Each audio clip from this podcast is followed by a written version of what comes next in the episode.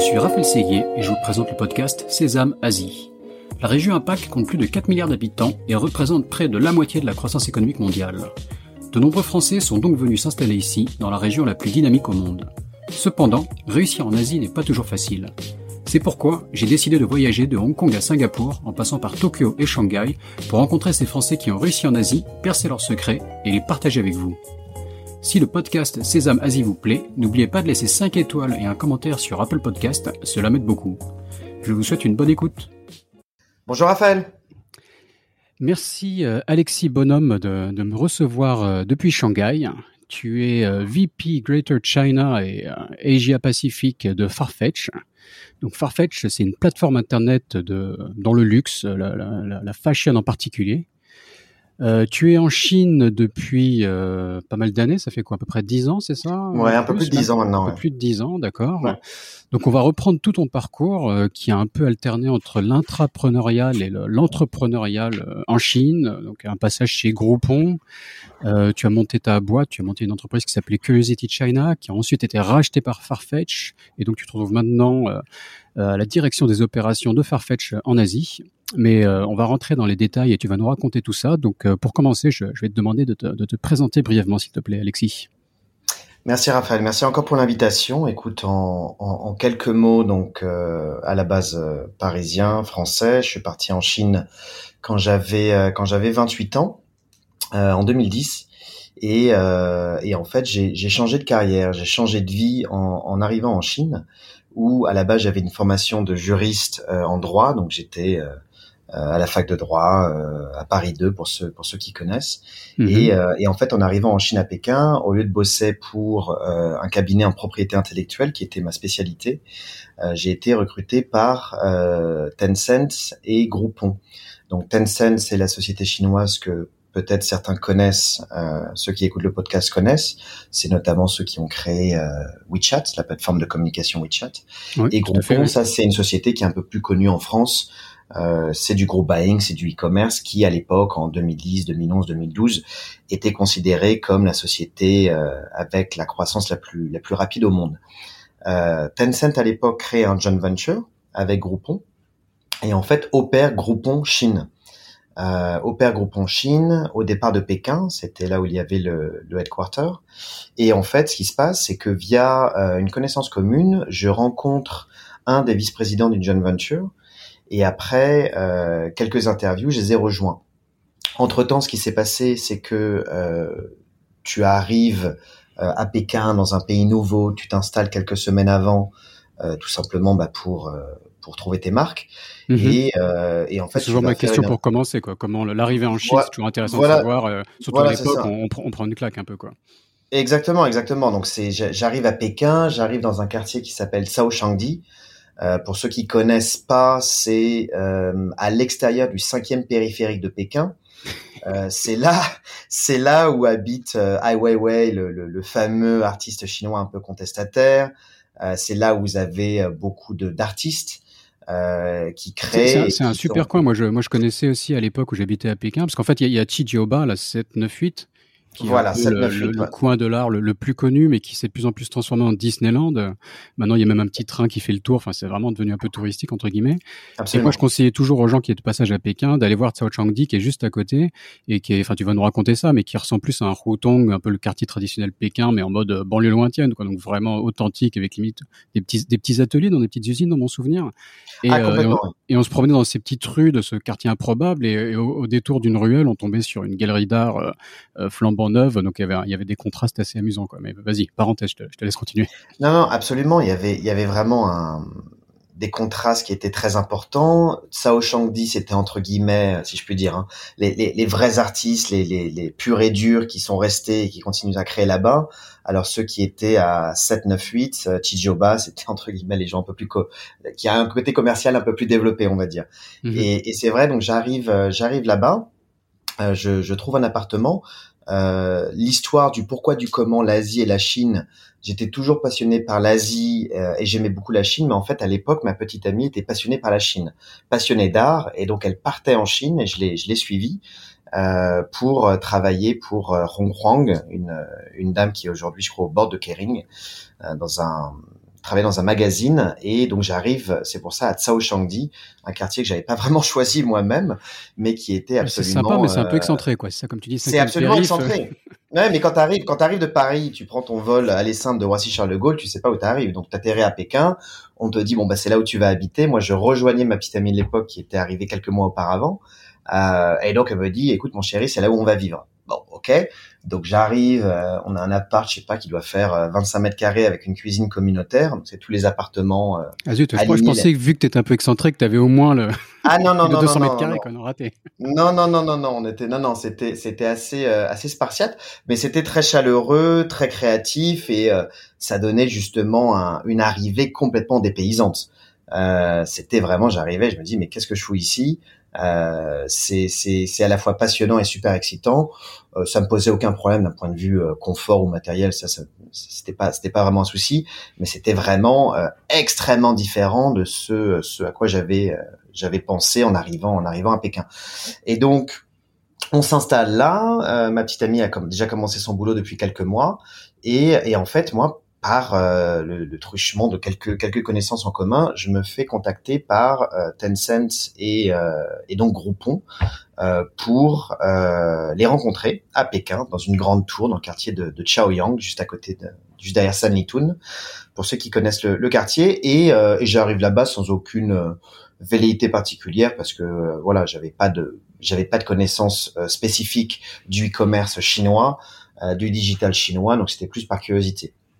Et j'arrive là-bas et en fait, je monte dans une grande tour, euh, je crois que c'était 20 ou 25e étage, et euh, la porte s'ouvre et je vois euh, des centaines de, de, personnes très jeunes, euh, mon âge, même peut-être plus jeunes pour certains, qui euh, qui sont en t-shirt, en basket, euh, qui courent partout, les Macintosh sur le sol, les câbles qui pendent, enfin un joyeux bordel. Mm-hmm. Et, et, et j'arrive et je vois ce truc-là et j'ai un espèce de choc émotionnel, euh, de, de coup de foot professionnel. Et je me dis, je veux faire partie de ce truc-là.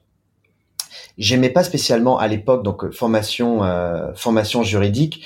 Euh, j'ai fait ça, je savais pas ce que je voulais faire dans la vie. Donc j'étais j'étais au lycée à Paris, un lycée qui s'appelle euh, Stanislas, qui est un lycée assez assez vissé, très bonne très bonne éducation, mais assez assez carré et voilà, et comme beaucoup, euh, je savais pas ce que je voulais faire, donc, euh, donc mes parents m'ont dit fais du droit, ça mène à tout. Euh, ce qui au final s'est retrouvé vrai, mais euh, mais bon à l'époque quand t'es quand t'es en première année de droit tu le sais pas forcément. Donc j'ai suivi mes potes là-bas, on était tous une, bonne bande, c'était c'était très sympa. Mais j'ai fait des études en fait qui me correspondaient que en partie. Donc c'est des études qui t'apportent de la structure, un raisonnement, une capacité d'analyse, mais après en termes de, de créativité, euh, c'est c'est pas forcément ce que j'ai aimé. C'est vrai que moi j'ai un profil plutôt euh, marketing, commercial, créa, euh, voire opérationnel, mais mais clairement être euh, avoir un job qui est très back office. Euh, c'était pas c'était pas mon truc donc j'étais pas mhm. passionné par mon métier de l'époque mais c'était un métier qui est intellectuellement intéressant et puis tout simplement ça te donne un salaire ça te permet de de, de, de vivre euh, ceci étant j'arrive et je vois cette grande tour ces gens qui qui courent partout et comment je vais pouvoir euh, faire partie de cette aventure et éventuellement changer de vie. J'ai un premier rendez-vous avec euh, vice-président euh, Groupon Tencent Chine. Euh, le type se pointe pas. Ah, ah. merde, euh, j'avais euh, pourtant c'était un pote qui nous avait connectés, donc c'est un peu emmerdant j'ai un autre vice-président qui arrive et qui me dit bah tiens viens assis-toi là on va discuter. J'ai réalisé quelques mois après que tout le monde était vice-président de quelque chose dans cette boîte. Donc tu avais beaucoup de tu sais fresh graduate euh, Stanford Chine, Harvard j'étais euh, déjà senior euh, VP en oui voilà. avais beaucoup en fait tu avais beaucoup Groupon la boîte américaine allait à l'IPO ils avaient besoin d'une story Chine une storytelling Chine. Et en fait la, boîte qui développait Groupon International, c'était Rocket Internet. Pour ceux qui mhm. connaissent un peu l'écosystème, Rocket Internet, c'est une boîte basée à Berlin, un incubateur de start-up, un développeur créateur de start-up très très agressif. Et c'est des gens qui sont connus pour avoir un go-to-market extrêmement rapide, extrêmement agressif. Mhm. et donc on, avait plusieurs personnes sur le podcast déjà qui, qui sortent un peu de, cet écosystème. Quoi, Voilà, ça fait des très bons entrepreneurs. Euh, beaucoup d'entre eux après ont monté des boîtes et, sont allés sur des, des, des success stories assez importantes. Mais c'est vrai qu'on avait beaucoup à l'époque de euh, d'étrangers, donc de non chinois, American born Chinese comme on dit, ou alors de de, de, tu vois, d'étrangers caucasiens, si je puis dire, qui se pointaient et euh, qui étaient fresh graduate Harvard, MIT, Stanford, etc., qui avaient jamais vraiment bossé dans la vie à part des stages chez Morgan Stanley et qui débarquaient à 25, 28 piges en Chine pour dire aux Chinois comment gérer du e-commerce. Mm-hmm. ça a été compliqué ça a été compliqué. Donc les Chinois de leur côté, c'était opéré par Tencent et on avait une, euh, une direction bicéphale, euh, un, un, un co-CEO côté Rocket Internet et côté Tencent. Je fais un parallèle là-dessus parce que ça sera important pour, pour la suite de l'histoire. Mais non, c'est assez compliqué quoi. tout ce qui est JV en Chine, etc. très compliqué d'un point de vue d'un point de vue culturel. D'un point de vue culturel, très très très très différent. Euh, quand j'arrive chez, chez Tencent, en fait, je me pointe euh, donc avec ce premier entretien qui se passe bien. Euh, je dois répondre des choses qui sont pas euh, pas complètement stupides et donc du coup j'ai un deuxième round. J'arrive au final, j'ai eu cinq interviews et le, euh, le boss final, si je puis dire, comme dans les jeux vidéo, c'est ça a été ça a été mon un peu mon mentor en Chine, un ancien officier gouvernemental qui est parti de Chine 20 ans auparavant aux États-Unis pour des, des raisons diverses et variées, et qui est revenu euh, avec un passeport américain, mais qui est très très très local style en termes de management et en termes de, de communication. Et donc, on est assis en face à face, et le dernier entretien, il me dit, écoute, on cherche euh, pour le joint venture des gens pour faire de la stratégie et du business development auprès des marques internationales. Auprès des marques internationales, en mode, euh, en beauté essentiellement. Et tu as un profil qui est intéressant. Euh, on aimerait te recruter, mais avant, on voudrait connaître ton package et, un peu ce que tu, euh, tes expectations. Donc, et un profil intéressant sur ta personnalité, parce qu'en termes d'expérience, euh, finalement. Exactement. Bah, en fait, exactement. Alors après, dans, dans, dans, dans la, l'idée des, des, Chinois, ils te disent, OK, le mec est français, vient d'Europe. Moi, dans mon domaine, je bossais déjà avec des, des marques internationales plutôt luxe. Donc, il y avait quand même ce pan. Mais ça collait pas mal. Mais c'est vrai que, bon, pour, euh, si tu regardes sur le papier, le type fait du droit et en propriété intellectuelle. Tu lui demandes d'être en Chine pour faire euh, de la stratégie et du business development sur du digital e-commerce chinois bon, je pense qu'il y a des parallèles qui sont plus simples, quoi.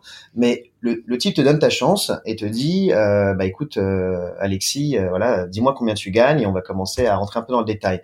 On est en face à face à ce moment-là. Je lui dis, ben, je te dis ça maintenant comme ça. Il me dit, oui, tu peux écrire ça sur un papier.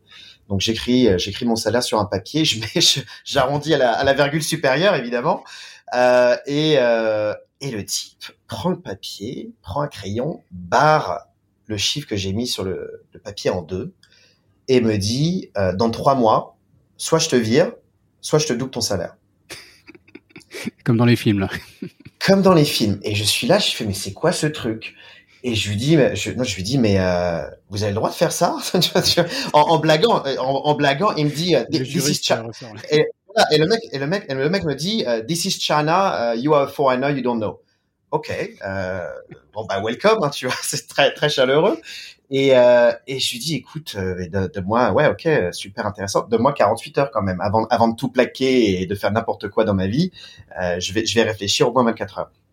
Donc, euh, donc je rentre chez moi, j'en parle à ma petite amie, j'en parle, j'appelle, j'appelle mes parents rapidement, et j'en dis, écoute, euh, j'ai 28 ans, euh, je suis arrivé en Chine pour, pour à la base, tu vois, continuer en fait ma carrière, ma carrière actuelle. Euh, j'ai un changement de carrière potentiel. Est-ce que euh, est-ce qu'on y va ou est-ce qu'on y va pas? Est-ce qu'on play safe? Et en fait, voilà, tu as les, les, les, poncifs classiques. Euh, fais tous les jours ce que tu aimes, tu n'auras jamais l'impression de travailler, etc., etc. Et je me dis, ok, let's do it. Euh, on verra bien où ça mène et puis euh, puis on verra demain. Donc je vais voir le mec, je lui dis, ok, je signe mon contrat et je commence. donc je crois que j'étais senior manager ou un truc comme ça, manager, senior manager. Sachant qu'on parle de euh, Tencent aussi à l'époque. Maintenant, Tencent est voilà, alors, et c'est un des Tencent est énorme. Aujourd'hui, Tencent est énorme. À l'époque, elle était un peu plus petite. À l'époque, Tencent est toujours dans le e-commerce. Mhm. Donc, euh, JD.com, Jingdong, ça s'appelle pas Jingdong, ça s'appelle 360 Buy. Ouais, exactement. Euh, Tencent a toujours des plateformes comme euh, et toujours dans du e-commerce avec euh, avec Groupon qui s'appelait Gaopang à l'époque. Euh, Taobao euh, est, en, est en plein boom, mais t'as pas encore Tmall. WeChat n'existe pas. Euh, donc c'est encore aux prémices de l'internet chinois qu'on connaît aujourd'hui, mm. mais ça quand même ça commence déjà à, buzzer pas mal. Et en fait, je, je, je rentre dans cette boîte. On est à l'époque, je pense, euh, 300, 350. Et en fait, ce qui se passe, c'est que euh, on recrute 3000 personnes en 4 mois. 3000 personnes en 4 mois. Mhm. Et on ouvre 40 bureaux en 6 mois. Donc, c'était juste le chaos le plus total. Des gens arrivaient avec un ordinateur, savaient même pas dans quel département ils étaient. On leur disait, fais le tour de la boîte, regarde les départements que t'aimes, prends, assis-toi et commence à bosser. Euh, donc c'était c'était juste lunaire, c'était absolument lunaire. Donc tu avais cette organisation bicéphale entre les Chinois d'un côté, euh, organisation euh, extrêmement agressive, c'est même pas 996, hein, c'est 997, euh, chaotique au possible, changement de stratégie toutes les 24 heures. Et après, tu avais les mecs de Rocket Internet, beaucoup d'Allemands et beaucoup de Scandinaves, avec quelques Américains, qui étaient eux sur euh, la rigueur, euh, j'allais dire germanique, euh, tout doit être process, tout doit être enregistré, tout doit être validé avant d'avancer. honnêtement, c'est deux mondes qui ne se parlent pas. Et en fait, tu te rends compte qu'en tant que Français, en tant que Latin, on est quand même beaucoup plus proche des Chinois euh, que parfois peut-être nos amis allemands sur la manière de faire. C'est ce qu'on dit souvent. C'est ce qu'on dit souvent. Et donc on est beaucoup plus flexible. Euh, des, certains de Rocket Internet l'étaient pas du tout. Euh, bon, ils sont ils sont pas restés longtemps. Et, euh, et, donc en fait, le business commence à commencer. On a, je sais pas, des, dizaines et des centaines de compétiteurs sur notre business. Nous, on est une boîte étrangère. Et en fait, le deal pour Rocket Internet, c'est storytelling in China. On va aller à l'IPO. Il faut qu'on montre qu'on a des muscles en Chine. Et euh, pour Tencent, il y avait une, aussi une logique d'investissement. Je crois que Groupon Monde euh, payait l'équivalent de, de, 50 millions de dollars par an pour la licence, en fait, pour avoir la, la, la présence et le soutien de, de Tencent en Chine. Euh, et puis tout simplement le, les ressources, parce que si Tencent te, te file pas un coup de main, c'est compliqué. Euh, Donc toi, tu comprenais un peu ce qui se passait au niveau stratégique, mais tu te retrouvais avec le, petit, le petit pion sur le terrain, où parfois tu es un peu déconnecté de, de voilà de l'IPO alors, et de sais quoi. Voilà, Il faut juste délivrer ton boulot de demain, quoi, ce qui est pas forcément, ce qui peut être déconnecté, quoi. Exactement. Et j'étais, j'avais la chance de bosser pour un, un, une personne qui était en fait très senior côté chinois, qui avait plein de business à côté de son boulot, qui était à la base c'était un, un officier gouvernemental pékinois, etc., etc. Donc il avait un poids dans la société qui était énorme. Euh, et il avait une connaissance des deux côtés de la barrière parce que de passeport il était américain, mais en fait il était très pékinois, très très local. justement, tu et en fait, un style de management très euh, très local en termes de communication, de management. Enfin, développe un peu quoi. C'est c'est intéressant. De... Alors c'est c'est une culture qui, en tout cas euh, à l'époque à ce moment-là, où seul le résultat compte. Seul le résultat compte. La manière d'y arriver importe peu mais euh, en parallèle, il faut faire état de présence. Donc tu pourrais avoir une analyse qui est de dire que le type vienne au bureau ou pas, on s'en fiche. Seul compte les résultats qu'il amène, les partenariats qu'il va signer, l'argent qu'il va faire rentrer, les idées stratégiques qu'il va avoir. Euh, oui, ça c'est ok, mais pour le faire, il faut que tu sois au bureau 24 sur 24. Si tu n'es pas au bureau, ça veut dire entre guillemets que tu ne travailles pas, que tu ne mhm. soutiens pas tes collègues, que tu n'es pas présent pour l'équipe. Donc moi, ça m'allait tout à fait parce que honnêtement, je connaissais personne en Chine. Euh, j'avais rien à faire d'autre dans la vie que travailler. Euh, et j'étais absolument passionné parce que je découvrais. Je découvrais le e-commerce, je découvrais le digital, je découvrais les plateformes chinoises, je découvrais mes collègues, des gens absolument brillantissimes, étrangers ou chinois, dans des spécialités très très différentes. Euh, performances marketing, operations, logistique, QA, customer service, donc des, des choses qui, qui, me serviront, on verra quelques années plus tard pour, pour Farfetch. Et, et, et, en fait, par contre, ça, ça réclame l'acceptation que tu n'as pas de vie privée. Tu appartiens à la compagnie, ta vie appartient à ton boss, mais à aucun moment, euh, je veux dire, ta vie privée ne doit aller à l'encontre de l'intérêt de l'entreprise. Alors ça, c'est côté côté chinois. Mm-hmm. Pour te donner un exemple, ça m'est arrivé, euh, par exemple, deux épisodes un vendredi, mon boss me dit, donc on est en 2011, je crois, mon boss me dit, écoute, euh, demain matin, samedi, on va venir te chercher à 5h30 du matin. Ah, ah bon, 5h30 du matin. C'est un fait, quoi. Non, non, voilà, c'est un fait. 5h30 du matin. Et pourquoi? Parce que j'ai un ami à Tianjin, donc quelques heures de bagnole au nord de Pékin, qui a une grosse société pharmaceutique. Et en fait, euh, avec son usine et sa boîte, il va faire une campagne euh, de communication et il cherche des étrangers. Donc il cherche des étrangers pour euh, faire face à la caméra et dire que sa boîte c'est super. Et donc euh, voilà, tu vas aller à Tianjin, tu vas aller voir mon pote, donc c'est une grosse boîte pharmaceutique chinoise, j'ai complètement oublié le nom. On va t'habiller en employé de cette boîte-là avec la casquette, la chemise, la cravate, tout va bien, et tu vas te balader, filmer dans les locaux, dans les laboratoires. Euh, tu vas prendre les, les seringues pour faire des tests. Enfin, tu vois, comme un, comme un acteur, en fait. Mhm. Et on va te prendre en photo, on va te filmer et puis on va te mettre ça sur les plaquettes de communication de la société. Et, euh, et je lui dis mais euh, mais c'est pas du tout mon travail. Et je lui dis, il me dit bah non c'est pas ton travail mais c'est mon ami donc tu vas le faire. Et euh, c'est engagé en gros donc lui, lui, Ah oui non mais il y a pas de il y a même pas de discussion donc à 5 heures du mat euh, une bagnole vient te chercher toi t'es complètement au radar. Euh, t'arrives à Tianjin je pense qu'il doit être je sais pas 8h30 du matin 9h du matin il y a eu des embouteillages en plus euh, sur, sur, sur le truc et tu passes 6 heures dans l'usine euh, où tu comprends absolument rien ce qui se passe. Les mecs te déplacent de pièce en pièce et te te, euh, te, te dressent en te dress up en, en médecin, euh, après en, chercheur, euh, en exécutif, en financier. Et ils prennent des photos partout. Et puis après à 6 heures du soir, t'as une bagnole qui vient te ramener chez toi et t'arrives à 21h, 22h complètement explosé. Est-ce que t'as été payé? Absolument pas. Est-ce que ton boss t'a dit merci derrière? Absolument pas. Enfin, je veux dire, c'est il y a c'est euh, voilà, tu appartiens à l'entreprise, tu appartiens à ton boss. Mais par contre, le, le, le côté positif, c'est que tu es intouchable.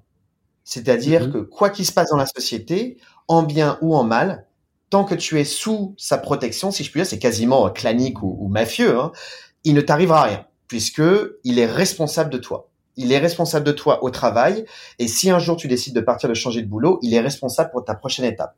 Donc moi c'est pas c'est pas arrivé. D'accord. Mais beaucoup de mes anciens collègues. Il y avait, il y avait anciens collègues. C'est intéressant de souligner le côté positif aussi. Bien sûr, bien sûr. Mhm. Beaucoup d'anciens collègues sont partis. Avant de partir, ça revient à ton boss de te trouver un nouveau boulot ou de t'aider à trouver un meilleur boulot que ce que tu pourrais trouver par toi-même. Et mhm. ça passe bien au-delà de la, la, référence letter ou des références check. Donc ça, c'est un truc après que j'ai appris et que j'ai appliqué à moi-même quand j'ai monté ma startup. Mais c'est vrai que tu peux demander beaucoup aux gens, mais il faut qu'il y ait une counterpart. Ça c'est ça c'est ça c'est important. Et la counterpart, c'est pas forcément euh, sur euh, toujours traduit par un salaire ou par des stock options, etc. C'est aussi ça va vraiment dans le dans le personnel. Euh, on a en Chine beaucoup d'exemples où euh, tu veux mettre ta fille ou ton fils dans une bonne école, ton boss va t'aider à rentrer dans cette bonne école. Euh, c'est plein de petits détails comme ça qui font mm-hmm. qu'il y a quand même un, un intuitu personae extrêmement fort entre le boss chinois et, euh, et l'employé et le staff. Donc ça, c'était un exemple. C'est intéressant de le euh, souligner parce qu'on enfin, on parle souvent de relationnel, de Guanxi, etc. sur le podcast, mais c'est rare d'avoir des exemples comme toi de gens qui le comprennent vraiment et qui l'illustrent concrètement. Parfois, il y, a une, compréhension un peu euh, un peu superficielle du Guanxi par les étrangers, tu vois, qui, qui pensent juste que c'est du relationnel comme on le comprend en Occident, alors que c'est différent. Quoi.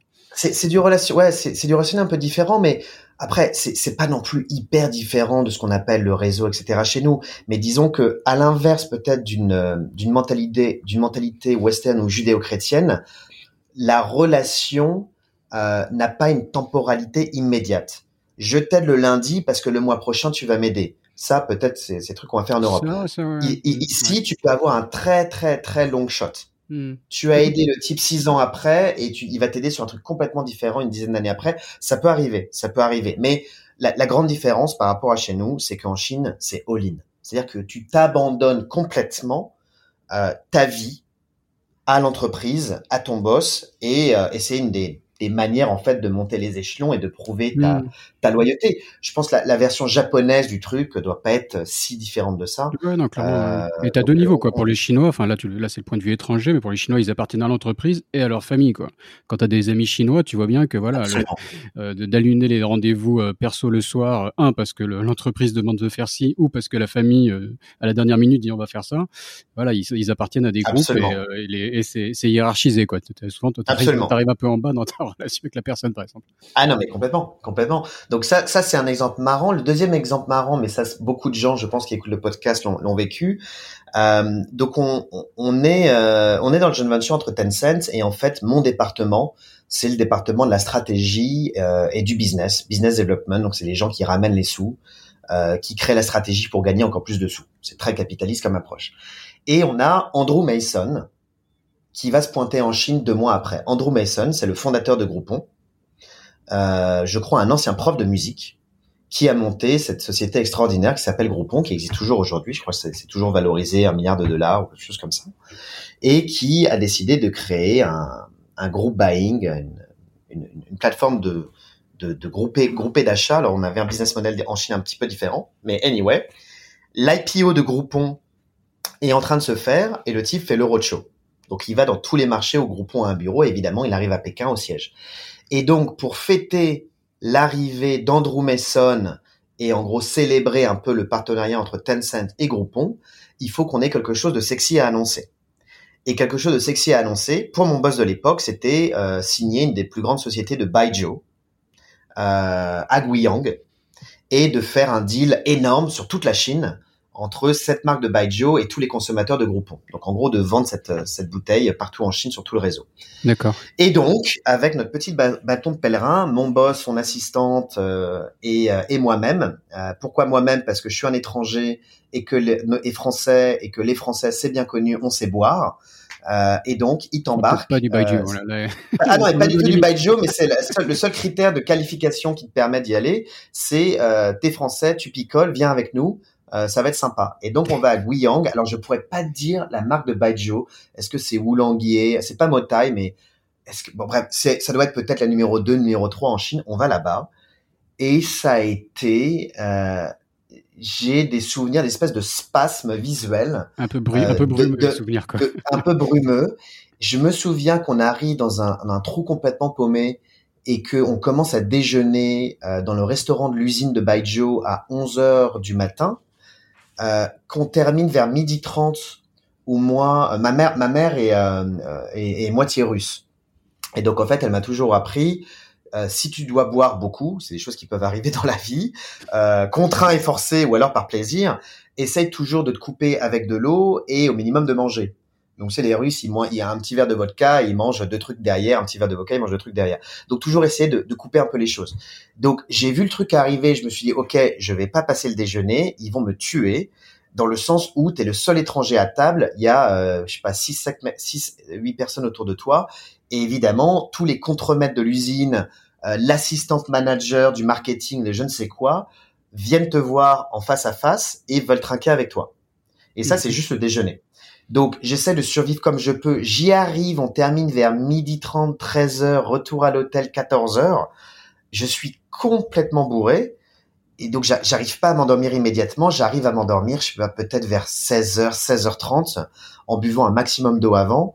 Et en fait, je me, je me souviendrai toute ma vie dans, dans, dans cet hôtel. Je, je pleure euh, d'alcoolisme.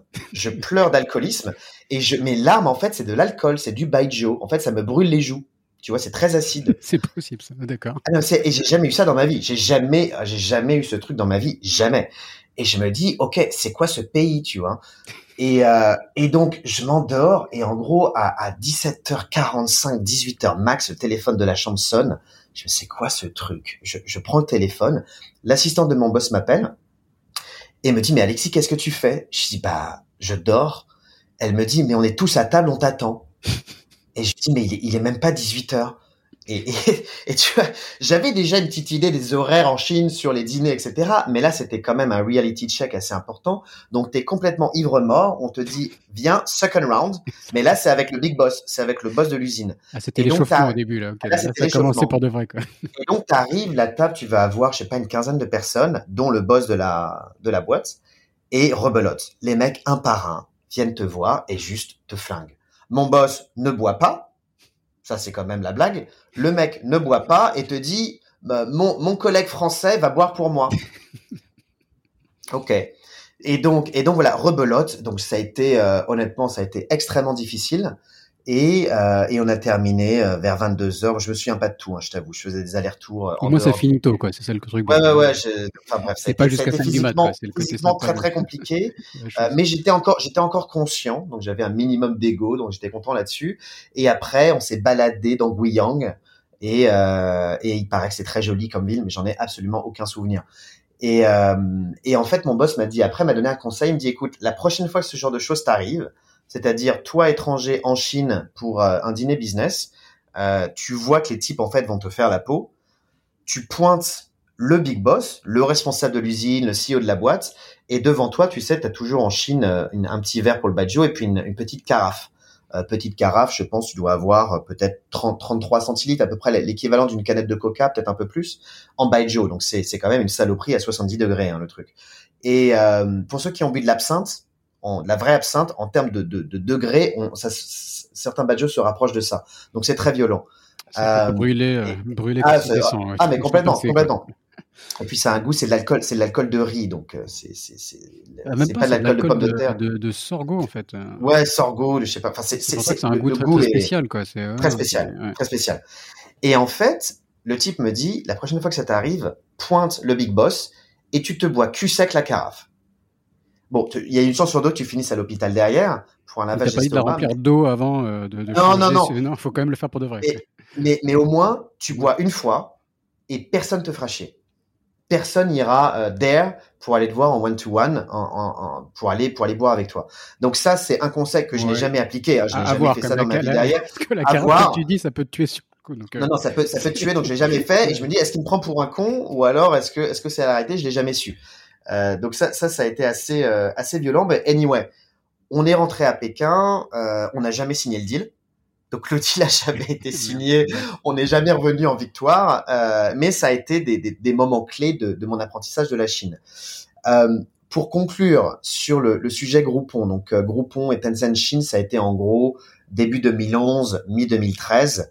Euh, j'ai découvert la culture chinoise. Alors aujourd'hui, on appelle ça 996. À l'époque, c'était plus 997. Donc tu commences à, tu commences pas aux, aux heures non plus, mais tu vas commencer à 9 heures. Par contre, il y a pas d'heure de, il y a pas d'heure de fin. Et, euh, et tu, tu bosses tout le temps. En fait, tu bosses tout le temps. Donc, les choses que j'ai appréciées beaucoup, c'est un, la méritocratie. Mmh. Ceux qui amènent les résultats sont ceux qui sont euh, mis en avant. Ça, c'est point numéro un. Deux, euh, parce que tu es étranger, il faut justifier de ta place la, Chine n'était pas aussi nationaliste professionnellement à l'époque qu'elle l'est aujourd'hui, mais il faut justifier. Moi, c'était très simple. J'étais celui qui bossait le plus. J'étais tout le temps disponible. J'étais tout le temps passionné parce que c'est pas quelque chose que tu peux, euh, tu peux pas faker ça. C'est pas, c'est pas possible. J'adorais ce que je faisais et j'avais collecté, euh, par exemple, énormément d'informations sur la stratégie qu'on devrait faire pour justement upgrader notre positionnement, bosser avec les marques premium et luxe. Et j'avais fait un rapport euh, imprimé euh, d'une soixantaine de pages, 80 pages que j'avais donné à, au top management en disant Tencent, Groupon en Chine, voici la stratégie pour bosser avec les marques premium et luxe. Alors luxe, pas Chanel évidemment, mais pour bosser avec des marques comme Clarins dans la beauté, L'Oréal, euh, Armani, Ferragamo dans la mode, donc des marques on est plus sur du, du premium. Et ça a marché. Ils m'ont donné après un an le ma propre division et en fait je suis passé d'un côté euh, exécutant staff a un côté intrapreneurial où mon boss me dit tu vas monter ta division, on va te donner une quinzaine de personnes, ce qui est, ce qui est énorme pour un mec de, de, de 29 piges, etc. Et tu vas créer euh, une verticale spécifique. Et donc pour nous, le, je crois en anglais, c'était Groupon Premium, Groupon Luxe. Il y avait un look and feel complètement différent. Je me souviens, le background, c'était un joli gris, les typos étaient différents, les designers, le boulot était différent. Donc, on avait un look and feel pour le consommateur très, très différent de la plateforme euh, masse de Groupon. Et ça a cartonné. Toutes les marques de luxe premium ont commencé à venir à nous. J'ai noué des relations avec elles qui me serviront pour après, pour mon, mon poste, poste Tencent. Et c'est, ça a été une société qui a valorisé l'initiative, qui a valorisé le travail, qui a valorisé la passion et l'idée qui est de, de, dire deliver first, ask later. Parce que ce que j'ai obligé de mentionner, quand le type te recrute et te dit Raphaël, je coupe ton salaire en deux dans trois mois, soit je te double, soit je te vire. Toi, trois mois après, tu, tu reviens le voir. Tu dis écoute, trois mois sont passés, ça se passe super bien, on est content, on s'adore est-ce qu'on peut régulariser, non pas revaloriser, mais régulariser mon package? T'as posé la question sans crainte, tu t'es pas dit, il y a peut-être une chance ah que je dégage plutôt que de me payer. Ah non mais ah, non non non non non parce que ça, non non parce qu'en fait les types sont très pragmatiques. Tu ramènes des sous. Ouais, tu, tu ramènes aussi des choses, des, des, des marques assez luxe que, que les types pouvaient pas signer eux-mêmes. Tu amènes une stratégie qu'ils pouvaient pas forcément faire à l'époque. Et donc clairement, le, le, type aussi est valorisé de par ton travail. Et puis, mm-hmm. tu, tu, amènes quelque chose de différent. t'es en, position de force, en tout cas. Ouais, ouais, ouais en tout cas, en tout cas, je pouvais demander, je pouvais demander. Et là, le type s'assoit avec toi et te dit, mais attends, Raphaël, ça, c'était il y a trois mois. Quand je t'ai dit il y a trois mois que j'allais doubler ton salaire, mais c'était il y a trois mois. Ça a changé depuis la société, la Chine. Euh, écoute, assis-toi, je vais t'apprendre ce que c'est la Chine, mais ça, c'est des choses, en Chine, tu verras, la valeur du contrat, c'est différent. Vous, les étrangers, euh, vous êtes très naïfs. Euh, nous, c'est pour ça que la Chine, on va devenir numéro un mondial, c'est que ça avance vite ici. ok. Alors moi, en plus, j'avais un background juridique, alors j'étais pas le plus le plus grand des juristes et j'étais relativement flexible intellectuellement, mais j'ai vu ça, j'ai fait, mais c'est un monde de fou c'est n'importe quoi. Évidemment, d'ailleurs, je vais quand même checker avec les HR en disant. Donc, en gros, ils te refusaient l'augmentation promise. Ah mais, me dit, ah, mais et en te disant cash que voilà, tu t'es tu t'étais fait berner quelque part. Quoi. Absolument, absolument. Et donc il dit ça, mais bon, écoute, à un moment donné, tu te dis, et c'est aussi un, un, des conseils que j'ai pour les les les, je vais pas dire jeunes générations, mais il y a des moments, le package ne fait pas tout. Si tu gagnes moins ou de manière significativement moins, mais ton boss est top. L'industrie est incroyable et te permet de changer de carrière. La, la, la manière de progresser est géniale. Vas-y. T'as pas grand chose à perdre. Et ça, et ça souvent, on est, on fait face à des profils qui euh, regardent la top line uniquement et mhm. uniquement ça. Et, et, et souvent, et souvent, c'est des gens qui potentiellement vont être déçus quelques mois après. Donc, et non, ça c'est c'est c'est une aparté. c'est pas des pas des choix faciles, mais ouais, non, c'est pas c'est pas des choix faciles, mais la, top line ne fait pas tout. Après, il y a il y a la moitié de ton salaire en moins, non, ça je trouve ça too much. Mais parfois gagner 20, 30% de moins pour pouvoir faire un changement de carrière, pour pouvoir aller dans une boîte peut-être un peu plus start-up, mais qui va te donner des responsabilités. Bah voilà, chacun est libre de son de ses choix, mmh. mais je pense souvent la prise de risque peut être peut être salutaire. Et, euh, juste une seconde avant, euh, enfin, en termes de chinois, comment tu faisais? Parce que là, tu, tu nous décris un écosystème quand même qui avait l'air très chinois. Est-ce que tu as appris le chinois? Est-ce que comment tu, tu travailles dans quelle Alors, absolument. Comment ça se passait quoi? Alors absolument, tu bosses en fait, tu, tu bosses en anglais et en chinois toute la journée. Des keywords vont être en chinois. La langue de base, parce que Groupon c'est une société internationale, ça va être en anglais parce que tu dois bosser avec plein de bureaux internationaux. Mais globalement, tu vas aller avoir du 70% euh, chinois, 80% chinois, 20% anglais. Mhm. C'était à peu près à peu près le split. Parce que on avait un top management bicéphale, étranger et chinois, tu avais toujours l'anglais qui était assez présent. Mais dès que Tencent en fait, ce qui est arrivé en 2013, fin 2012, à, à dégager les étrangers, euh, c'est devenu 100% chinois. 100% mhm. chinois. Donc oui, très très important euh, d'avoir un minimum de base euh, en chinois et que si c'est pas le cas, euh, bah de, de, de, bosser quoi, de bosser un petit peu. Mais en fait, quand t'es quand t'es en, en en immersion totale, bah ça, ça ça va très vite en fait. De, je pense que bosser son chinois au départ de Paris, euh, c'est pas facile. Bosser son chinois au départ de Pékin, de Shanghai, de, de Chengdu, Wuhan, c'est déjà un peu plus simple. T'as déjà un peu plus d'occasion. Malgré quand même, un, enfin un travail prenant, c'est pas, faut souligner ta, ah ouais, La, la, la, ta capacité à le faire en même temps qu'un travail prenant, ce qui est quand même complexe. Mais bon, c'est, mais clairement d'être en immersion facilite le truc. Ouais. Mm. Ouais, et c'est des choix à faire dans la vie. C'est-à-dire qu'à l'époque, j'étais pas marié, j'avais pas de gamin, mais on parle souvent de, de work-life balance. Euh, on parle de quality time avec la famille. Ça, c'est des, des, des concepts assez, assez récents, assez modernes. Euh, à l'époque, j'arrive, donc je suis avec ma, ma, ma, petite amie, je change de carrière et en fait, je bosse, je bosse non-stop. Et, et en fait, notre, notre couple a explosé. Le couple a explosé parce que le deal de départ, qui est de dire, tu continues ta carrière professionnelle, donc avec un prisme plutôt euh, juridique, euh, elle était plutôt sur un prisme un peu plus créatif. Euh, donc il y avait un, certain équilibre. Et en fait, moi, je suis passé du côté obscur de la force, je suis, côté, je suis passé du côté capitaliste. Je suis mmh. passé du côté euh, très business euh, à parler de taux de conversion et de, et de top line toute la journée et à bosser du matin au soir. Et, et les réflexions que j'ai eues à l'époque, c'était, écoute, on n'est pas parti en Chine, t'es pas parti en Chine pour bosser du matin au soir et, et, et honnêtement, c'est pas possible. Et en fait, au bout de six mois, euh, le couple a explosé. Et donc j'ai bougé et, en fait t'es es devant t'es devant un reality check.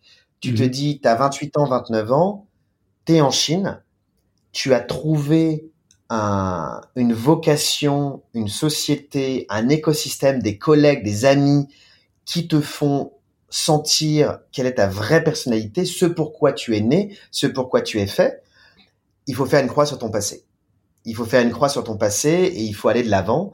Et dans ces cas-là, c'est vraiment un, clean cut, un clean cut. Donc j'ai déménagé, j'ai quitté euh, ce coin charmant de Tsao Shangdi avec tous ces artistes euh, euh de gauche contestataires et pour aller à Chaoyang Park dans une grande tour à 5 minutes à pied du bureau. Tu vois, alors qu'avant je mettais 50 minutes de bagnole ou, de, ou 1 heure 20 de métro pour y aller, aller et retour. Et donc ça a changé ma vie. Et en fait, ce choix, bah, c'était encore une fois euh, l'organisation de ta vie privée dans un but de productivité et dans un but de all-in par rapport à ton travail. Tu habites à 5 minutes de ton taf, bah, tu peux arriver plus tôt, tu peux partir plus tard, ou en tout cas, tu, tu peux être plus rapidement chez toi quand tu sors du taf. Et donc, ça a été mhm. que ça pendant les deux prochaines années. Euh, un an après, je rencontre celle qui deviendra mon épouse, chinoise, chez Tencent. Elle était en charge de toute la partie euh, opérationnelle. Et en fait, on a on a un coup de foudre euh, sentimental et après quelques années, euh, moi peut-être après, un coup de foudre professionnel, parce qu'en fait, on se rencontre, bah, en fait, on est hyper complémentaires. C'est-à-dire que l'un qui est étranger, français, plutôt branché, euh, marketing, stratégie, communication, marque, luxe, et de l'autre, une personne qui est extraordinaire sur la partie opérationnelle, euh, finance, euh, process euh, et qui est chinoise. Mm-hmm. Et, et, on s'est dit, ouais, c'est super cool. Bah tiens, un jour, ça serait top si on montait une boîte tous les deux. C'en est, est, est resté là euh, à ce moment-là, mais on s'est dit tiens, ça serait marrant. On, dit, moins, donc, on dit moins souvent ça avec sa copine française, enfin, ou son épouse. Ah oui, oui, oui, non, non, euh, non, non, exactement. Il y, a, beaucoup de couples qui parlent absolument pas de boulot euh, à la maison, et c'est très bien comme ça. Hein, mais c'est vrai que c'est vrai que là, c'était très, très symbiotique. Et, et en fait, donc ça, ça se passe en faut que je fasse gaffe sur les dates, mais en gros, ça doit se faire, ça doit faire, ça doit se passer, on va dire, en 2012. Et, euh, et en fait, voilà, bah nous, euh, il y a Noël, donc tu as quand même quelques jours de vacances, tu as à peu près deux semaines de vacances en Chine. Euh, donc je l'invite à Noël à Paris. Euh, et, voilà, et donc on est ensemble, on est à la ville et à l'écran. Et en fait, on arrive, toute cette histoire nous amène euh, fin 2012. Et fin 2012, ce qui se passe, c'est que on, on, bosse de manière régulière avec ces types qui s'appellent Weixin, WeChat, et un groupe de 300 mecs qui sont basés à Canton. Ces types sont rattachés comme nous dans la division ECC, la division e-commerce de Tencent. Euh, et en fait, je regarde le truc avec mon épouse Judy et, et, je lui dis, mais attends, bah, parce que voilà, tu connais les WhatsApp, euh, Messenger, je crois, existait pas. Donc c'était WeChat avant l'heure, quoi, avant que ça. C'était WeChat, WeChat d'aujourd'hui, quoi. Voilà, c'était WeChat avant l'heure. On avait quoi on, avait QQ à l'époque, qui était une, une messagerie. Il y avait QQ. C'était le MSN chinois. Il y avait QQ, qui était le. WeChat, encore, ouais. T'avais RenRen, t'avais QQ, euh, t'avais ce genre de plateforme, t'avais QQ VIP, qui était la version un peu euh, premium de, de QQ. Euh, et donc nous, ça, c'est des, des, des écosystèmes avec lesquels on interagissait pour bah, notre business et, euh, et, nos clients. Donc je bossais, je me souviens avec euh, avec Clarence et euh, je leur faisais des campagnes sur QQ VIP, QQ Travel et sur les débuts de WeChat. Et en fait, quand WeChat commence à partir avec un prisme B2B, à savoir ouvrir des comptes marques pour Starbucks, pour Nike. Donc là, on est fin 2012, il me semble novembre 2012, si ma mémoire est bonne. Je vais voir mon épouse et je lui dis ça, ça va changer la Chine cette plateforme va changer la Chine en termes de communication. On est sur une plateforme mobile, on est sur le mobile, on n'est pas sur le desktop. On est sur une plateforme qui euh, laisse la liberté aux gens de t'ajouter ou de ne pas t'ajouter, à savoir les amis de tes amis sur WeChat euh, sont pas tes amis. C'est-à-dire que pour être connecté avec quelqu'un, il faut l'ajouter et le suivre, alors que sur Weibo, plateforme de l'époque, c'est du one to many. Weibo, tu vois le l'ami de l'ami qui se brosse les dents. Est-ce que ça t'intéresse ou pas? Ça, c'est autre chose, mais tu vois cette information. Mhm. Sur WeChat, c'est un écosystème privé. Et donc, si tu n'ajoutes pas cette personne qui se brosse les dents, tu ne verras jamais cette personne se brosser les dents. C'est du one-to-one, alors que Weibo, c'est du one-to-many. Et on voit cette euh, user experience, ce product, en fait, se créer, et on s'est dit, c'est hyper intéressant. Et on pense que les marques, notamment d'un point de vue communication, d'un point de vue CRM, ont beaucoup à y gagner. Et donc, on se dit, on va monter une boîte euh, on va monter une boîte là-dessus. C'était pas notre idée de départ. Notre idée de départ, c'était de monter une boîte de luxury vintage pour les montres de luxe. Parce que j'aime bien, j'aime bien le luxe en règle générale, le high luxury, mon épouse aussi. Et on s'est dit, on va monter une boîte de montres euh, en e-commerce. Mais en fait, euh, après trois semaines de recherche et quelques questions posées ici ou là, euh, on s'est vite rendu compte que c'était beaucoup trop tôt et que c'était juste pas possible. Donc on a mis le business des montres de côté. J'aimerais bien le lancer un jour, mais j'ai j'ai pas, on n'a pas eu trop le temps de se, surpencher sur la question. Tencent, de son côté, siffle la fin de la soirée, dit à Groupon, écoutez les cocos, vous êtes très gentils, mais on va reprendre le business en propre et on va dégager tous les étrangers. Donc là, on est fin 2012, tout le monde dégage. Euh, moi j'ai été recruté côté chinois en contrat local, donc j'étais vu comme un chinois par les Chinois. Et euh, tous les Américains, les Scandinaves et les Allemands bah, rentrent en aller simple pour leur pays et la boîte est managée à la chinoise. Tencent nous fait merger avec une autre boîte de Tencent qui s'appelait, si ma mémoire est bonne, F-Tuan, F comme François et Tuan, euh, bah, Tuan T-U-A-N.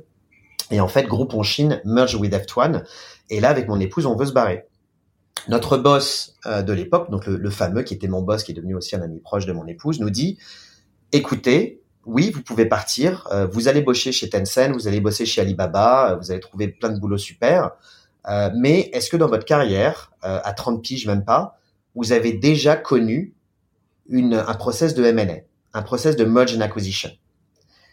Et, euh, et, bon, on lui répond bah non, on n'a on a jamais, on jamais connu ça.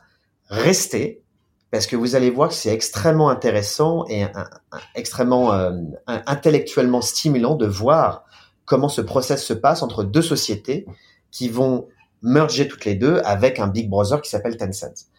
Et c'était effectivement un des meilleurs conseils que j'ai jamais eu, qui est de dire, si tu n'as pas eu une expérience dans la vie, mais tu as cette opportunité, n'hésite pas à rester quelques mois de plus, six mois, même maximum un an, pour voir de l'intérieur comment ça se passe. Mhm. Et donc nous, on était les Chinois internationaux, si je puis dire.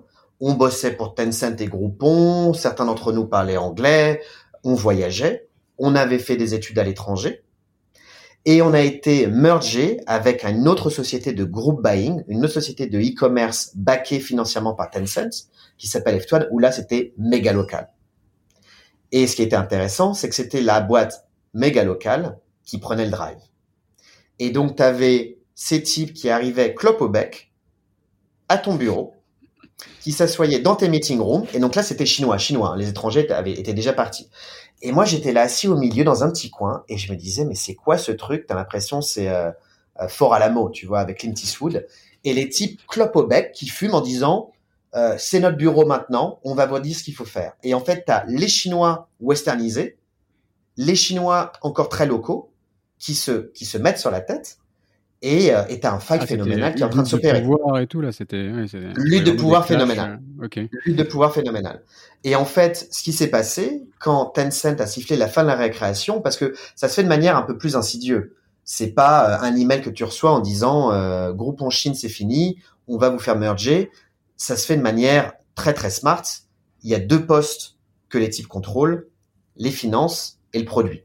Donc le mmh. CFO, ils ont mis un mec de Tencent, tu contrôles plus l'argent, le flux financier. Euh, VP of Product, l'app euh, et le, la version desktop, tu contrôles plus ton produit. C'est un mec de Tencent. C'était fini. À partir du moment où ces deux gens-là ont été en poste reportés à Tencent directement à Shenzhen, Groupon avait plus leur mot à dire et les types sont partis. Ce qui s'est passé pareil après quand on a mergé, ils ont ils ont refait un changement d'organigramme. Tout ça pour dire que on a observé de l'intérieur un process de M&A qui nous servira dans le futur.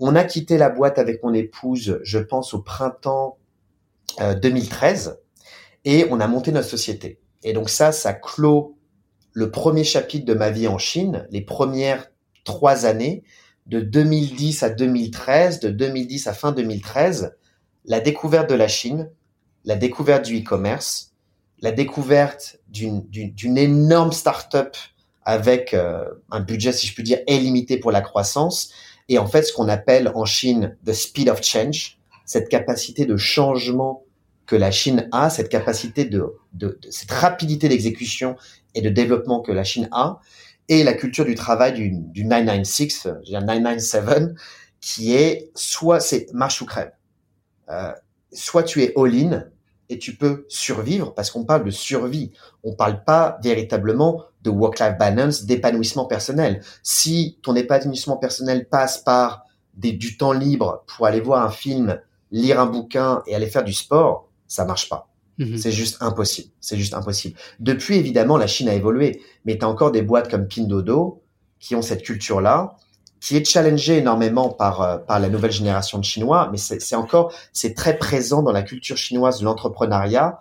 Euh, il faut être à 1000% si tu veux avoir une chance de réussir. Si tu veux avoir une chance de réussir. Donc ça, c'est quelque chose qui m'a énormément marqué. Euh, qui, sur une facette de la Chine quand même. Je, vais faire un, témoigner d'autres entreprises, enfin, tu vois, pour être passé dans des, des grosses boîtes françaises, Peugeot, Valorec, etc. Ça, ça bossait, mais on va dire plus euh, normalement, on va dire quoi, des horaires de boulot. Absolument, absolument, absolument. Les boîtes étrangères, je pense pas que chez Apple, chez Amazon, enfin ils sont plus là, mais chez Apple ou, ce genre de boîte ou chez Nike Chine, euh, tu es une culture chinoise euh, qui prend le pas sur la culture occidentale. Et c'est d'ailleurs pour ça que vous avez beaucoup de talents chinois aujourd'hui qui te disent je veux pas bosser pour Alibaba, je veux pas bosser pour Pindodo parce que je, juste c'est pas possible. Je veux avoir une vie en dehors du travail. Mais il y a dix ans, c'était encore accepté. Il y a dix ans, c'était encore les gens nés dans les années 80 qui étaient un peu les milléniaux d'aujourd'hui, qui mhm. étaient le, workforce de, de, de, de, ces startups chinoises. Et donc ça, ce chapitre, euh, ces trois années clos, un, mon arrivée en Chine, la découverte du pays et de la culture, la rencontre avec celle qui deviendra plus tard mon épouse, et l'idée de monter sa boîte. Pourquoi? Parce que on voit une, une opportunité, on voit un potentiel, on voit un timing qui te permet d'essayer, sans aucune garantie de réussite, mais tu te dis, j'ai quitté euh, une filière, j'ai quitté une vocation euh, que j'aimais bien, mais j'étais pas passionné. La filière, la vocation juridique. Mm-hmm. J'ai rejoint une, une, une start-up qui m'a donné ce pourquoi j'étais fait, qui m'a donné la chance de pouvoir prouver et qui m'a donné la chance, bah, tu vois, l'unique opportunité de rencontrer euh, celle qui deviendra mon épouse et la mère, la mère de, de, de, mes enfants, enfin de, de ma fille, j'en ai qu'une pour l'instant, et, euh, et c'est une chance. Et, et, et pourquoi s'arrêter en si bon chemin? Continuons à essayer. On n'a pas de dette, on n'a pas d'appart, on n'a rien, on a euh, quelques milliers d'euros sur un compte, ça s'arrête là. On n'a absolument rien à perdre. Mhm. Essayons. Et on a un marché porteur. Donc avec mon épouse, on s'assoit. On est à on est à Sanlitun. Pour ceux qui connaissent on est à à Takouli à Sanlitun dans le restaurant Element Fresh qui existe toujours aujourd'hui. Ah, sur, la, sur la terrasse de absolument sur la terrasse. On est en train de manger une salade. Et on se dit euh, bah écoute WeChat est en train d'exploser. Il commence à se lancer sur le business du B2B à savoir sur le business de la communication avec les marques on connaît tout le monde chez WeChat on connaît tout le monde chez Tencent euh, ça c'est nous en tant que couple. Mon, mon épouse est euh, une star sur la partie euh, opérationnelle. Euh, je, je suis pas mauvais sur la partie strat, business development, avec avec les marques et, et, leurs besoins en fait, comment créer leur stratégie et comment développer leur business. Et en fait, ce qui se passe est très simple. on monte une boîte tous les deux mi été été 2013 qu'on appelle Curiosity China. pourquoi Curiosity China?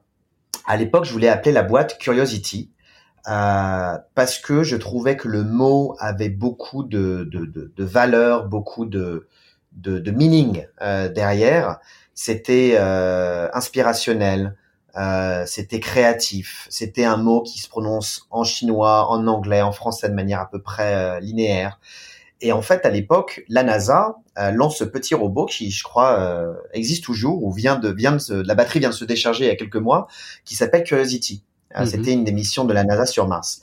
Et je me dis, ce nom est top. On va appeler notre société Curiosity parce que ça, ça, ça donne, il y, a, il y, a, un côté assez, assez créatif.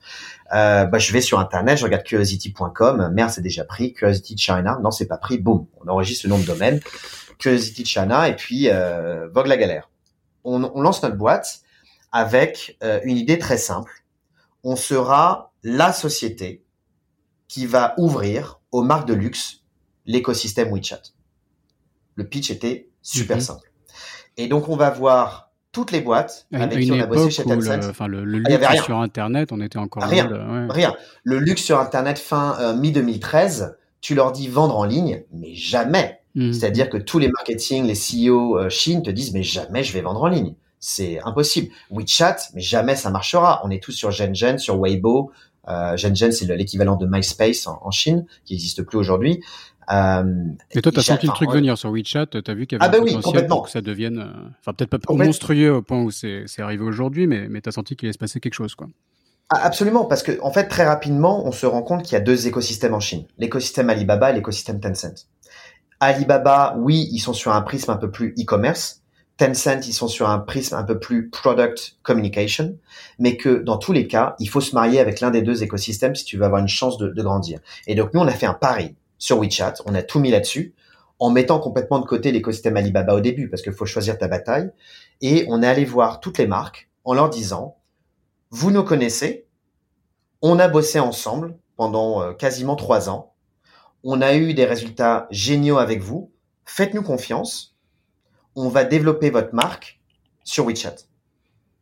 Donc, bon, t'es en, en mi-2013, on a monté notre boîte sur fonds propres, donc euh, littéralement, on a deux ordinateurs, euh, on a dû mettre 30 000 euros pour euh, louer un, même pas, on n'avait même pas de bureau au début, c'était des potes qui nous filaient un, un desk à Pékin, et donc on est à Pékin, on monte la boîte là-bas, alors que d'ailleurs, bon, je, je, m'en suis rendu compte rapidement, mais toute l'industrie du luxe était basée à Shanghai, donc pendant 4 à 5 ans, j'ai fait un nombre d'allers-retours absolument dingue, mais on était basé Pékin.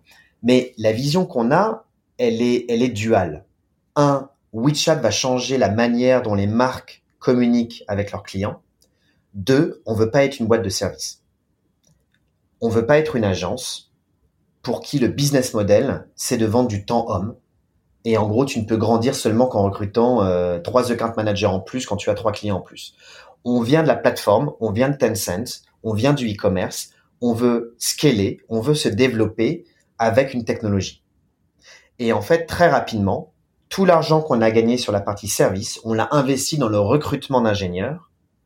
Et on s'est dit, on va créer une plateforme, je vais, aller un peu plus dans le détail, une plateforme de SaaS, Software as a Service, un software, pour donner la possibilité aux marques et aux agences de gérer eux-mêmes leur développement sur WeChat, pour comprendre eux-mêmes le type de consommateurs qu'ils ont, pour interagir eux-mêmes avec la data qu'ils vont acquérir en dépensant de l'argent sur l'écosystème WeChat. Donc ça veut dire que c'est un software avec un, compte où les marques peuvent accéder elles-mêmes à la plateforme et avoir accès à toutes ces, infos. Quoi. Et, full visibility. Mhm. Parce qu'à l'époque, ce qui est encore le cas aujourd'hui malheureusement, mais il y a quand même un énorme manque de transparence sur le digital chinois.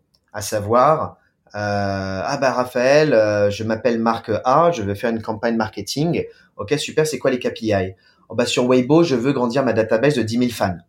Bon, bah, tu vas sur Taobao, euh, tu dépenses 50 euros, euh, les 10 000 fans, tu les as. Mhm. Donc, tu avais un côté, on appelle ça shuabang en chinois, créer des fake followers. C'est malheureusement encore très présent en Chine et je, je, dis toujours à nos partenaires de toujours faire attention à ça parce que c'est pas c'est pas un vrai KPI, c'est un des KPI mais c'est pas le KPI unique. Et donc nous, on est étrangers, on est chinois, on connaît la Chine, on connaît euh, les Européens, les Américains, on bosse de manière transparente, professionnelle, et c'est pour ça aussi qu'on est peut-être un peu plus cher que la moyenne, mais c'était dès le départ notre postulat de départ. Et c'est ce qui nous a donné raison au final. Ça, on a créé une vraie crédibilité, une vraie réputation sur la qualité du travail.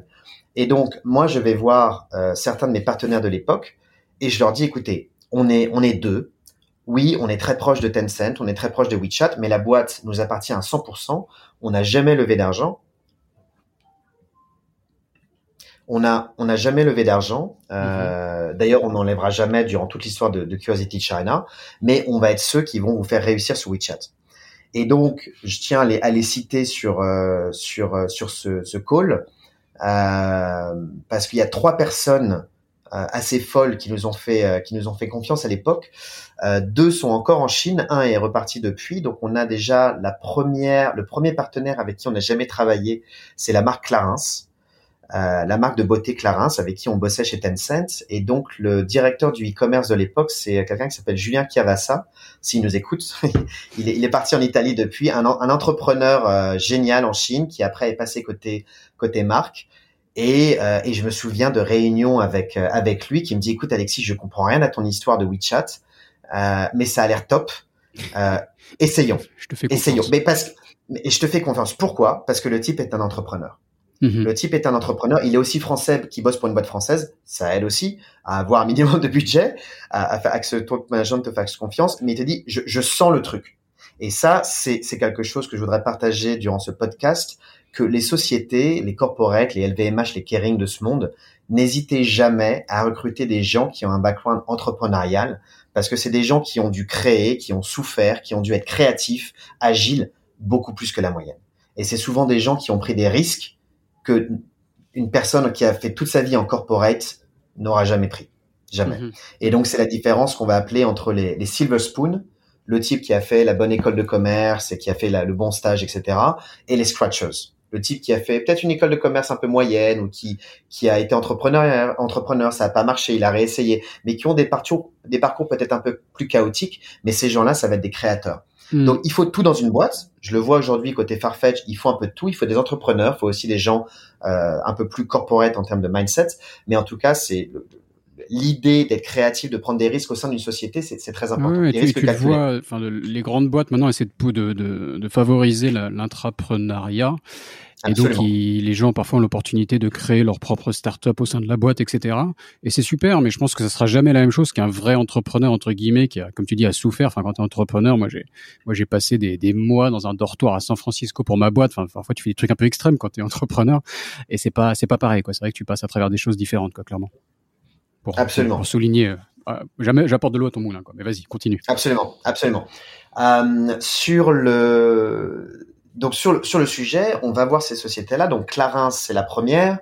Euh, je voudrais saluer Tina Chan de la marque Furla, qui nous a fait confiance également, ainsi que Yann Bozek, euh, de coach du groupe Tapestry, qui est toujours en poste. Euh, Yann Bozek, bah, c'est le, le, big boss du groupe Tapestry, coach Kate Spade, Stuart Weitzman, euh, en Asie, et je crois qu'il est au board aussi au global. Et, et pareil, euh, quelqu'un de très entrepreneurial qui nous a fait confiance et ça a été nos premiers clients à la fin de l'année 2013. Par contre, là où on a négocié avec tous ces gens-là, on leur a dit, on va bosser avec vous. Par contre, on fait pas de projet. C'est pas un business model de project based où tu bosses juste avec la boîte pendant deux mois et on voit après. C'est minimum un an de retainer. Vous bossez avec nous pendant un an, vous payez tous les mois une certaine somme et euh, au bout d'un an, bah, on, on, verra ce qui se passe. Et en fait, ça a été le, le business model qu'on a créé à partir de, de, de, du début de la société Curiosity China. Euh, vous prenez du service, vous prenez de l'opérationnel, vous prenez du temps homme. On va ouvrir vos comptes sur WeChat, créer le contenu, faire les campagnes d'acquisition. Ça, c'est vous payez tant tous les mois sur 12 mois. Mais très rapidement, quand on a créé cette technologie en interne, on a shifté en disant, si vous voulez la qualité de notre consulting, la qualité de notre stratégie, l'expertise qu'on a sur l'industrie et sur l'écosystème WeChat, il faut prendre notre techno. Il faut prendre un license fee sur notre software.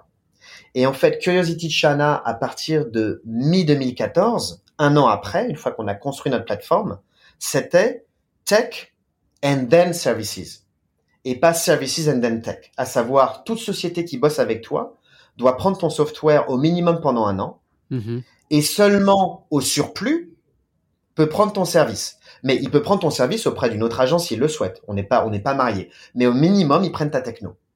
Ce qui permet, en termes de, de, de start-up, d'avoir déjà une très forte profitabilité, une très forte EBITDA, parce que tu vends du software, donc tu es très profitable, et derrière du service, si tu souhaites que la, si la société qui est partenaire souhaite bosser avec toi.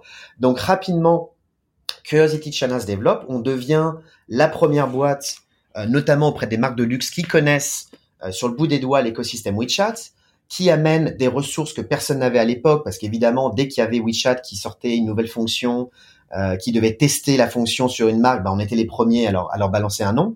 Donc c'était très très très euh, efficace comme comme système. Et en fait, Curiosity China, on ouvre des bureaux à Pékin, le siège, euh, Pékin, ville dans laquelle j'étais basé pendant huit ans. On ouvre à Shanghai, on ouvre à Hong Kong et on ouvre à Paris. Hong Kong et Paris, c'était des bureaux de rep avec juste une personne. Pékin et Shanghai, c'était vraiment les bureaux de stratégie, d'opérationnel, finance, HR, etc. En tout, on avait à peu près une centaine de personnes. Mhm. Et donc, ce qui se passe aujourd'hui, c'est que tu as une société euh, en, en, 2015, 2016, 2017 qui se développe de manière très rapide, focus sur le luxe, et tu commences à avoir de la visibilité. Euh, pour, les entrepreneurs, j'ai mis euh, à peu près un an à comprendre le poids de la communication, à savoir le poids de le fait d'avoir de la visibilité sur le marché est très important, au moins aussi important que la qualité de ton travail. À savoir, si tu fais, tu vois, c'est comme un restaurateur. Si tu as une blanquette de veau qui est absolument extraordinaire, mais que personne ne connaît cette blanquette de veau, tu n'auras pas assez de trafic. Donc, il mhm. faut la faire connaître, cette blanquette de veau. Et comment? Bah, ça, ça fait partie de ton boulot.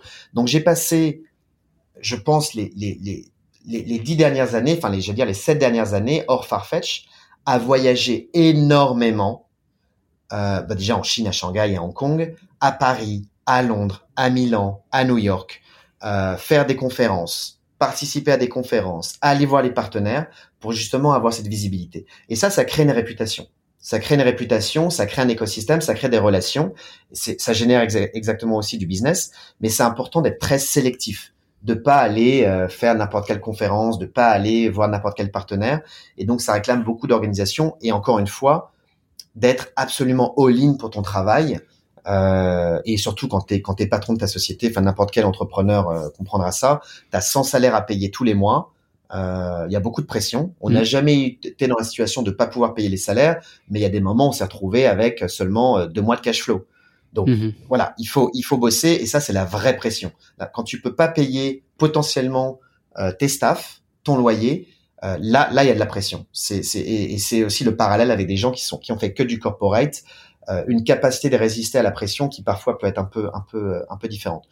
Sur le, sur le fait de créer une boîte, euh, je pense qu'il y a trois éléments qui sont importants. Je vais les mettre dans cet ordre-là. Euh, certains vont inverser l'ordre. Je pense qu'il n'y a, aucun problème là-dessus. Ça dépend des, des, concepts de chacun. Mais je veux dire, il y a trois critères euh, timing, team et euh, ID.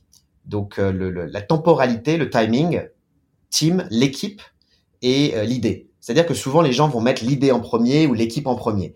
Euh, oui, possible, mais des bonnes idées, tout le monde en a. Donc euh, ça c'est ça c'est pas ça c'est pas sorcier. Ce qui va décider c'est l'opérationnel. Est-ce que tu vas pouvoir exécuter ton projet de manière euh, d'une manière pérenne ou pas? L'équipe, est-ce que tu vas être un solo entrepreneur ou est-ce que tu vas t'associer avec quelqu'un qui a des qualités complémentaires? Moi en l'occurrence c'était mon épouse. et le timing les, les, ce que j'ai créé en, à la mi-2013, je pourrais pas le créer aujourd'hui. Le marché est saturé. Mhm. Donc il y a aussi, il y a aussi des, des, des choses qui, des, la tectonique des plaques qui se met en place. Mais je pense que timing, team, ID, dans cet ordre, euh, c'est potentiellement un. Et le timing, il faut être ni, trop tôt ni trop tard, parce que si on ni trop tôt ni trop tard. Si, tu te lances sur WeChat euh, trois ans avant que ça devienne, enfin j'exagère, mais avant que ça devienne un marché euh, suffisant, tu te rates aussi quoi. Et, le timing est peut-être aussi un côté chance, parce que de prévoir le marché, c'est comme de prévoir la bourse ou quoi. Enfin, il y en a qui disent qu'ils savent le faire, mais dans les faits, il y a, un facteur chance quoi. Absolument. Et c'est pour rebondir sur ta question, nous très rapidement, on a été une, une société de digital et de tech pas une agence de PR et de contenu. Tu vois, donc oui, on savait faire du contenu, on savait faire du PR, mais c'était pas notre force. Mhm. Euh, alors que le marché au début ne voulait que euh, que du contenu. Euh, la personne, la marketing directeur de la marque de luxe A, euh, le seul truc qui l'intéressait ou qui l'intéressait, c'était avoir une jolie photo sur WeChat. Mhm. le reste, tout ce qui était texte et RM, c'était pas son problème.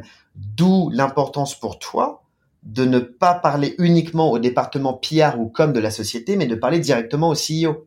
Hmm. Au CEO Chine, au CEO Asie, au CEO monde. Et donc ça, il faut pouvoir rentrer en contact avec ces gens-là. Il faut pouvoir les rencontrer. Donc ça, ça fait partie aussi de ton business d'un point de vue stratégique. Comment tu donnes de la visibilité à ta startup en parlant aux bonnes personnes? Quand tu n'as ni l'argent, euh, ni forcément le, réseau acquis. Donc voilà, faut, faut, être assez, euh, assez, assez créatif. Pour, pour résumer, mes dix premières années en Chine, enfin là, Farfetch c'est un peu différent, mais on va dire les, huit premières années, je n'ai jamais pris de vacances. Ce n'est jamais arrivé. La seule fois où j'ai pris deux semaines off, c'est quand je me suis marié en 2015 euh, à Paris avec mon épouse. On a pris deux semaines euh, à la campagne après le mariage, tout en bossant euh, à côté sur l'ordinateur. Mais ah, je n'ai jamais pris de vacances. non, mais voilà. non, non, non, jamais. Ce n'est jamais arrivé. Ce n'est jamais arrivé. Donc c'est quasiment pathologique le rapport au travail que parfois on doit avoir, euh, en tout cas en Chine. Je dis pas que c'est la, seule manière de le faire, non, mais en tout cas, tu maximises tes chances de réussite en étant absolument all-in. Mais encore une fois, le, le, critère de base, il faut la passion.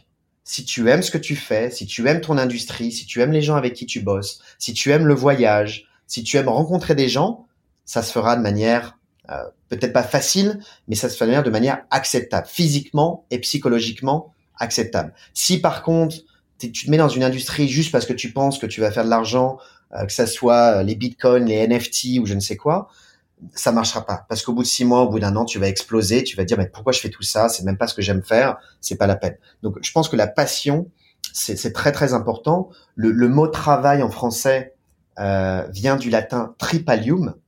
Tripalium en latin, ça veut dire instrument de torture.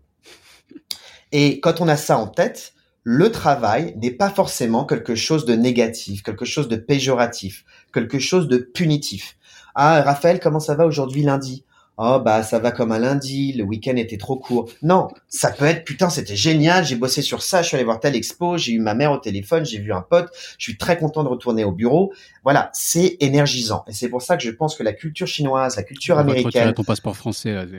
On, va me retirer mon passeport français, j'espère pas parce que moi j'adore bosser avec les Français, avec, la France en règle générale. Mais c'est vrai que on n'est pas le travail n'est pas quelque chose de punitif. Le travail peut être vu comme quelque chose dans lequel tu te réalises, quelque chose dans lequel tu t'exprimes, euh, quelque chose dans lequel tu es heureux et tu t'épanouis. Voilà, certains deviennent peintres, d'autres chefs d'entreprise, certains boulangers. Euh, c'est pas euh, philosophe, j'en sais rien, mais c'est c'est pas quelque chose de punitif nécessairement. Et ça, c'est quelque chose que j'apprécie beaucoup en Chine.